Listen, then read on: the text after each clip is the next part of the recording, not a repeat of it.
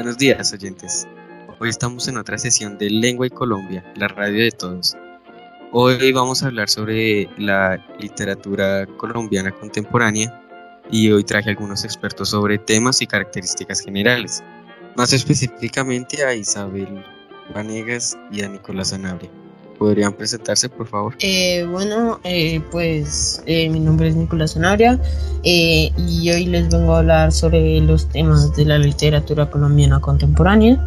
Y este es un tema que me ha agradado mucho, ya que es uno de los temas más, uno de los temas más complejos y además muy divertidos en, en esta literatura colombiana. Y ahora la señorita Isabel.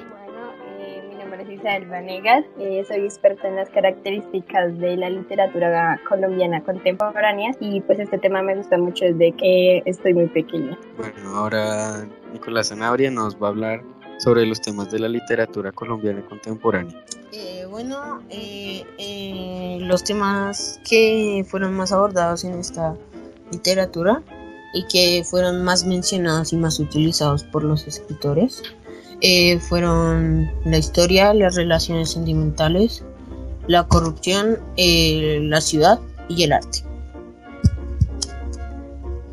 Ok, ¿podrías introducirnos a la historia, por favor? Ok, con mucho gusto. Pues digamos que en la historia lo más específico fue que algunos conflictos de la historia, historia colombiana se convierten en algunas temáticas literarias. Y me parece muy curioso que dijiste las relaciones sentimentales, ¿eso cómo se basaría en, lo que tú vas a hablar? Eh, bueno, eh, estas relaciones también tuvieron un gran impacto en esta literatura, ya que se tratan de relaciones sentimentales con un desenlace fatídico y que tienen su origen en el comportamiento desolador y trágico de los personajes los cuales pues tenían estas relaciones no tan buenas que digamos. Ok, interesante. Y también la corrupción, como que tendría que ver, digamos, la política o algo así con eso? Pues, eh, como ya había mencionado antes, pues eh, la corrupción y los casos políticos también eh, tienen que ver algo con la historia y pues eh, esta se hace en una constante crítica a los sistemas gubernamentales y a las mafias que intervienen en las decisiones políticas del país, algo que se llama corrupción, y pues en estas se cogían temas de algunos, de algunos libros y unos escritores les parecía que pues era muy interesante escribir sobre estos temas para generar aprendizaje en las personas. Oh, Entiendo, gracias. También, la ciudad, ¿cómo, ¿cómo sería? ¿Cómo especificarías más ese tema? Bueno, eh, la ciudad eh, toma vida a través de la compenetración de los personajes con sus espacios, como lo podían ser eh, las diversas ciudades que acá hay en el país o en lugares más específicos como las casas de ellos y los lugares de, la ciudad. Ok, y el último tema que comentaste, que es el arte, que creo que todo el mundo sabe que es el arte, eh, ¿qué tendría que ver, aparte de la escritura, con, con la literatura? Eh, pues el arte también se, se fue no tan especificada como otras en algunos en algunos temas de de algunos libros, pero pues esta se vio más reflejada que otras. Eh, primero fue la pintura, la música, y la escultura y la misma literatura que se toman como objetos que permiten desarrollar las tramas argumentativas y generar un buen desenlace en, lo largo de la historia. Ok, gracias. Eh, muy interesante, la verdad eh, ese tema es bastante amplio y de pronto después podamos hablar otra vez con el señor Nicolás. Y ahora Isabel, ¿qué nos podrías decir tú sobre? Bueno, pues algunas características de la literatura colombiana contemporánea es que se caracteriza por reflejar una nueva visión del mundo. También que juegan con la realidad y la ficción. Eh, eh, en, pues en esta literatura también representan el mundo interior de los personajes, rompen con el orden cronológico, o sea que nos llevan un tiempo, pueden estar... Eh, van normal en el presente y se pasan al futuro y al pasado, entonces no tiene un orden cronológico. También en esta literatura existen varios narradores o puntos de vista.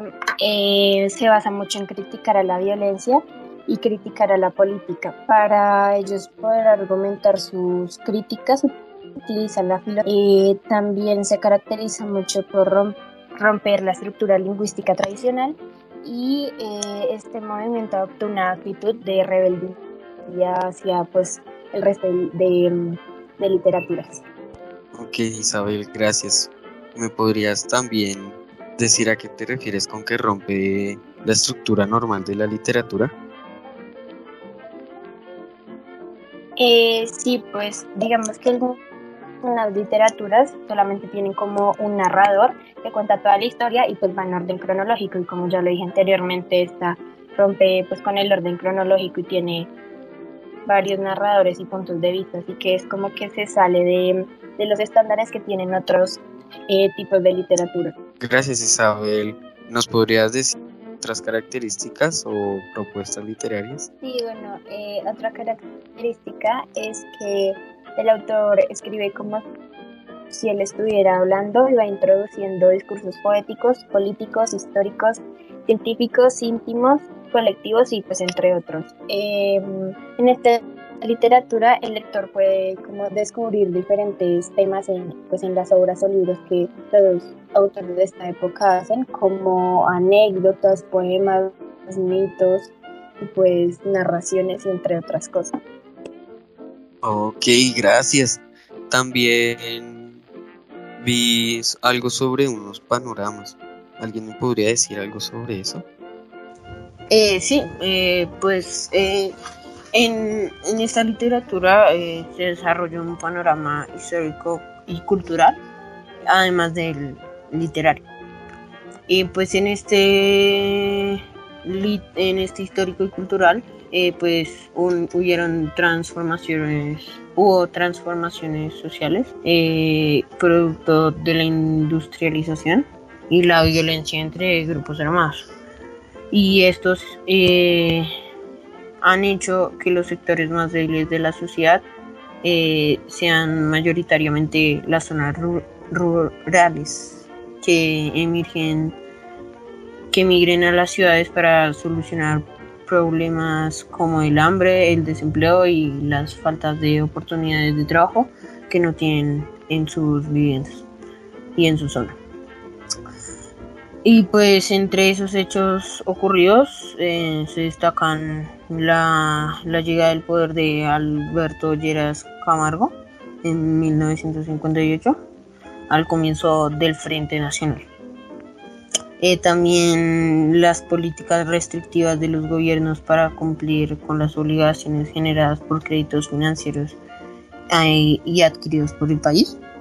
La violencia generada por las guerrillas y el paramilitarismo. Y además de eso también le podemos sumar el narcotráfico, que también tuvo un gran impacto acá en Colombia. Y las reelecciones y un descontento que la gente como el presidente, el expresidente Álvaro Uribe Vélez. Y eso por la parte histórica y cultural de esta, de esta literatura. Y en lo literario, pues eh, fue el boom latinoamericano y las propuestas literarias que te acaba de exponer mi compañera. Gracias. Eh, gracias, Nicolás, eh, por esto. Eh, también Isabel, gracias. Espero que tengan una buena tarde. Por invitarnos. sí, pues primero que todo, gracias a ti por invitarnos a este espacio. Y segundo, gracias a los oyentes, ya que nos están escuchando de sus casas. Y espero que tengan una buena tarde y un buen día. Y eso es todo por hoy. Gracias por oírnos. Eh, mañana tendremos otra sesión con otros expertos. Eh, que tengan buena tarde y todo por la lengua de Colombia.